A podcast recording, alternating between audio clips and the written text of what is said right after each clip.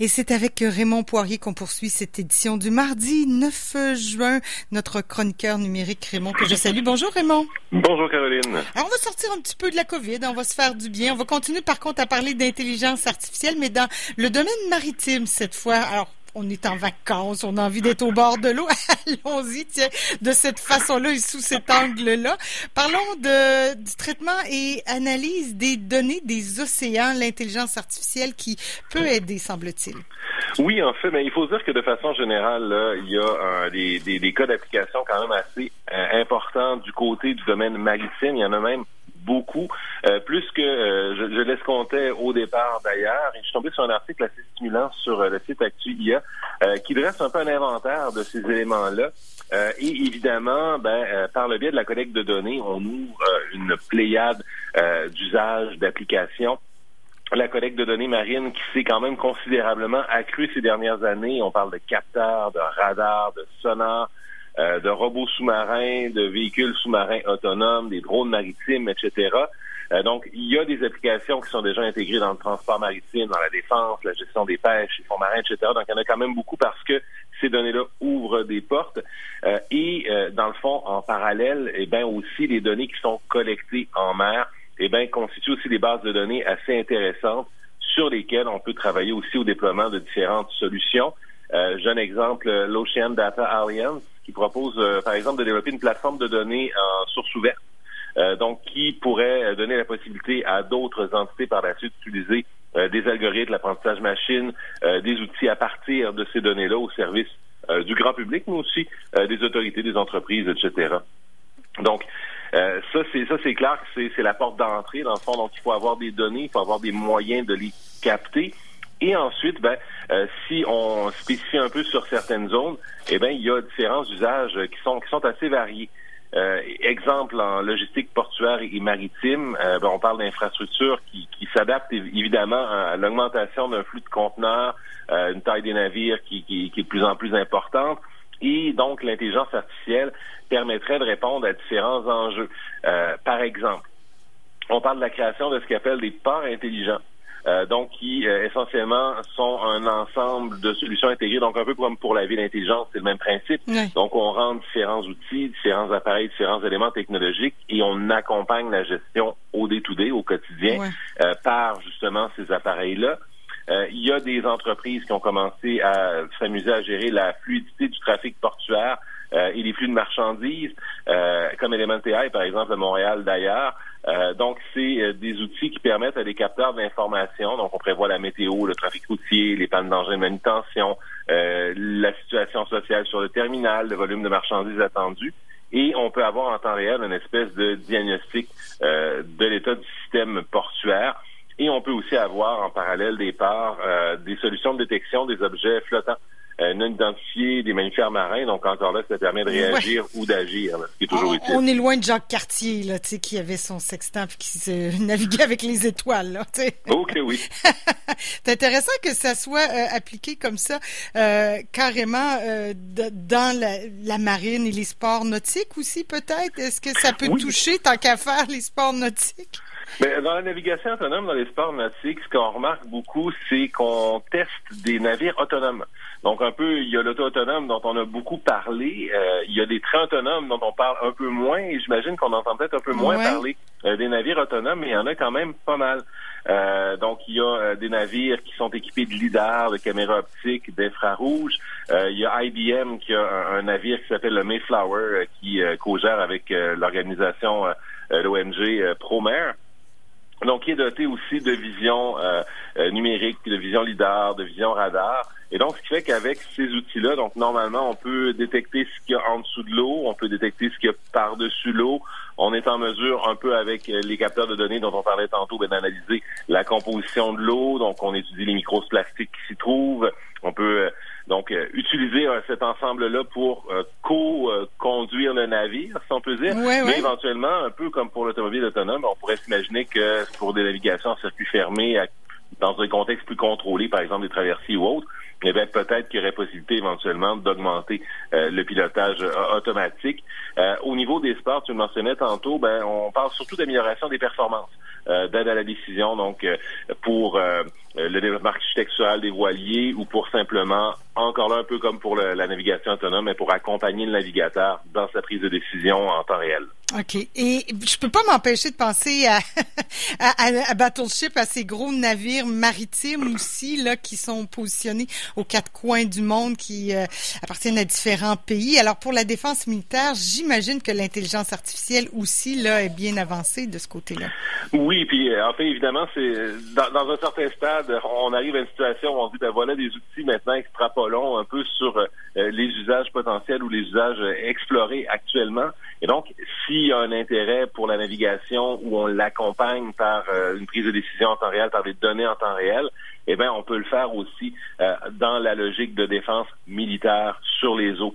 Euh, donc, ça veut dire que dans un contexte comme ça, ben, les technologies liées à l'intelligence artificielle vont aider à la planification et à la décision, vont euh, aider à l'optimisation de la mise en œuvre des armements, vont euh, permettre une interaction entre hommes-machines, vont permettre l'optimisation des capteurs, des réseaux de renseignement, des systèmes robotiques. Donc, il y a quand même pas mal d'éléments, mais ce qu'on disait dans Actuia, c'est que la défense militaire dans le domaine maritime semble se focaliser sur le combat collaboratif, donc les collaborations humain-machine, euh, sur les bâtiments de surface et sous-marins et sur ce qu'on appelle la guerre des mines. Donc, quand on parle de combat collaboratif, euh, ben, ouais, ça demande euh, des précisions. C'est essentiellement, dans le fond, euh, donc on, des solutions tactiques fusionnées euh, d'assistance à la mobilité. Donc, pour aider au déplacement, pour aider à la riposte, donc où on fait une espèce de collaboration avec des systèmes euh, des systèmes ordinateurs, des systèmes robotisés. Euh, quand on parle de bâtiments surface ou de bâtiments sous-marins, eh ben là, on dit que euh, on va plutôt aider à la gestion des niveaux de bruit, euh, à détecter les cibles furtives. donc, on, joue un peu avec ces, ces, ces, ces éléments-là. Et si je vais avec un exemple plus précis, il y a le Naval Group qui travaille sur la reconnaissance de signaux acoustiques sous-marins avec des algorithmes de classification, donc qui sont entraînés sur des échantillons sonores euh, représentatif de combats sous-marins. Donc, ce fait qu'on l'entraîne à simuler, dans le fond, des combats sous-marins à partir de l'ambiance sonore des combats et à partir d'autres logiciels de détection, de classification de ce qu'on trouve en dessous de l'eau. Et donc, techniquement, mm. eh ben, euh, cette, euh, cet engin-là pourrait être en mesure éventuellement de, de réagir de façon plus automatisée ou suggérer rapidement des solutions euh, qui pourrait être entériné par l'humain dans une logique de collaboration. Ouais, ouais, on est bien loin de mon exemple de Battleship là. C'est vraiment, on est loin de ces petits jeux là. Euh, on pourrait supposer aussi, je pense que oui là, on peut parler de la préservation de la diversité, biodiversité, puis d'environnement aussi, de changement climatique. Les océans, c'est c'est euh, c'est très fragile, c'est notre baromètre aussi climatique. Exactement. Et ça devient intéressant dans un cas comme ça de dire, ben, OK, on a une quantité de données importante qui peut potentiellement provenir euh, des océans, qui peut nous permettre, donc si on est capable de faire une prise de décision en temps réel dans une logique de navigation, eh bien, les données en temps réel qu'on va colliger peuvent servir à la protection, la valorisation de la biodiversité. Et ça, il y a quand même beaucoup de projets aussi là-dedans. Euh, on parle d'inspection et d'observation de milieux marins et sous-marins. Euh, donc des, des, des robots euh, Sésame, le iBubble, euh, Subsea Tech. Euh, donc il y, a beaucoup d'éléments donc où on essaie par exemple là je vais du côté des, des États-Unis on a mis une méthode pour anticiper l'impact qu'aurait l'installation de puits de pétrole dans le golfe du Mexique. Euh, on a aussi un traitement pertinent acoustique associé à, des espèces de dauphins, donc pour suivre un peu les, les, les dauphins qui, qui, se déplacent. Donc ça, c'est des travaux évidemment universitaires dans des centres d'océanographie pour mhm. l'instant. Euh, on parle de surveillance de l'emplacement, de la santé des quantités d'espèces océaniques. Donc, on peut le faire pour les dauphins, on peut le faire pour d'autres aussi. Au MIT, ils ont même euh, développé un poisson robot qui s'appelle le Soft Robotic Fish, euh, qui fait de l'observation en temps réel des créatures marines. on peut prévoir aussi la propagation d'espèces envahissantes, donc voir un peu comment ça, ça fonctionne, comment ça se passe, et anticiper donc potentiellement pouvoir réagir. Euh, on surveille euh, le trafic illégal d'espèces marines sauvages à des capteurs qui alertent en mm. temps réel. Euh, on gère la pêche avec un contrôle de la surpêche, donc on peut y aller quand même dans, dans, quelque chose de, de, beaucoup plus fin. Évidemment, c'est des choses qui ne sont pas nécessairement appliquées, mais qui sont à l'objet de recherche et d'application peut-être un peu plus terrain pour valider un peu l'intérêt de ça. Euh, et tu parlais des changements climatiques. Eh bien, évidemment, euh, le traitement des données marines, océaniques, la vision par ordinateur, la reconnaissance d'images peuvent analyser en, temps réel la température des océans, le niveau d'acidification euh, des eaux et donc pouvoir après ça anticiper ou comprendre l'impact que ces changements-là ont sur les espèces marines. Euh, peut nous permettre de voir, on en parlait tantôt, ben, la quantité de microplastique qui est dans les mhm. océans. Et ça, ajouté ben, avec une analyse en, assez, assez précise, dans le fond, de, de, de, des cycles de vie marine, ben, on arrive quand même avec un, cocktail qui est assez complet, qui pourrait nous permettre d'avoir une vision euh, plus intégrale de ce qui se passe sous les eaux et de pouvoir réagir aussi euh, de manière plus intégrée, si on peut dire, par rapport à tout ça. Clairement. Puis là, il faut voir après, Raymond, mais ça, ce sera le sujet d'une autre chronique, mais comment on arrime tout ça? Parce que les océans, ça recouvre la planète. Est-ce que c'est des, des recherches internationales? Tout le monde n'est pas...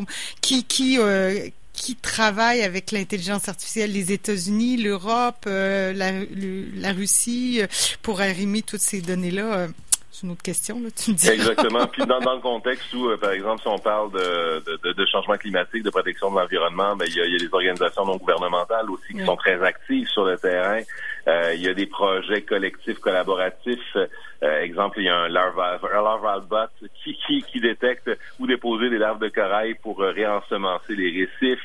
Et on n'est même pas rentré dans l'eau non plus des, de la prévision météorologique, oui, ben qui vient appuyer tout ça. Donc, oui, en fait, il y, a, il y a un enjeu de déploiement, il y a un enjeu d'usage. Et il y a un enjeu aussi, ben, évidemment, une fois qu'on a toutes ces données-là et qu'on accompagne une prise de décision, ben, il y a quand même aussi la prise de décision elle-même qui reste humaine et également versée vers des intérêts qui sont, euh, qui sont divers et qui sont variés. Oui, effectivement, ça fait beaucoup de choses. Ben, ça fait du bien de parler des océans un peu quand même. De la oui, sortir un peu de la ville aujourd'hui, oui, oui, ça fait du bien. On déconfine, allez hop. Merci beaucoup, Raymond, c'était un plaisir.